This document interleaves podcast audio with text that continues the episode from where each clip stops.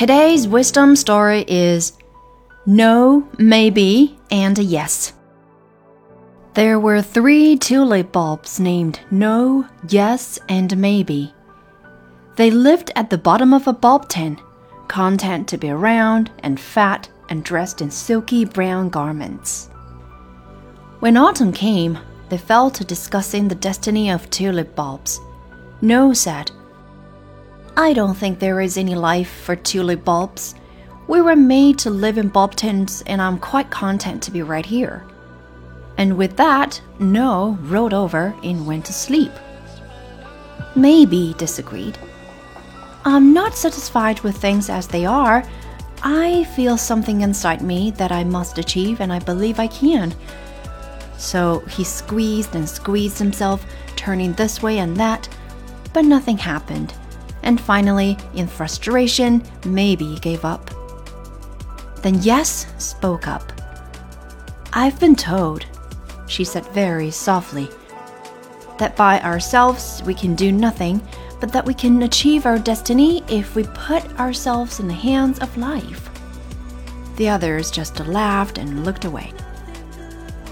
Now, one day a hand reached down into the bulb tin, groping for a bulb. No and Maybe scurried out of reach and hid in a corner.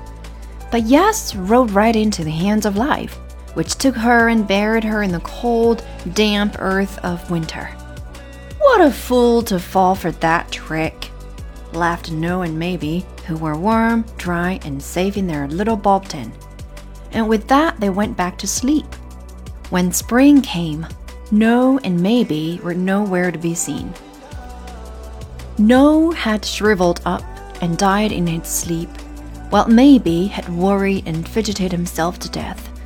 Nothing remained of them but a few dry husks and a handful of dust. Eh, what about Yes, who had let herself be buried all winter in the ground and had seemed to everyone to be dead? Well, for you see, she had burst out of the ground and blossomed into a whole new life. Consider this. People may find it hard to say yes, but please remember that with each dawn, life is inviting you to blossom into a new life. It's only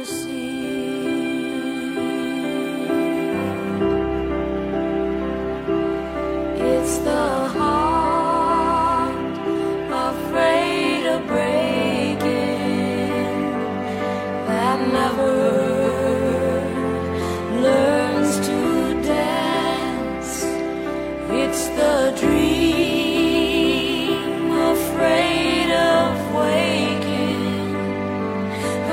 never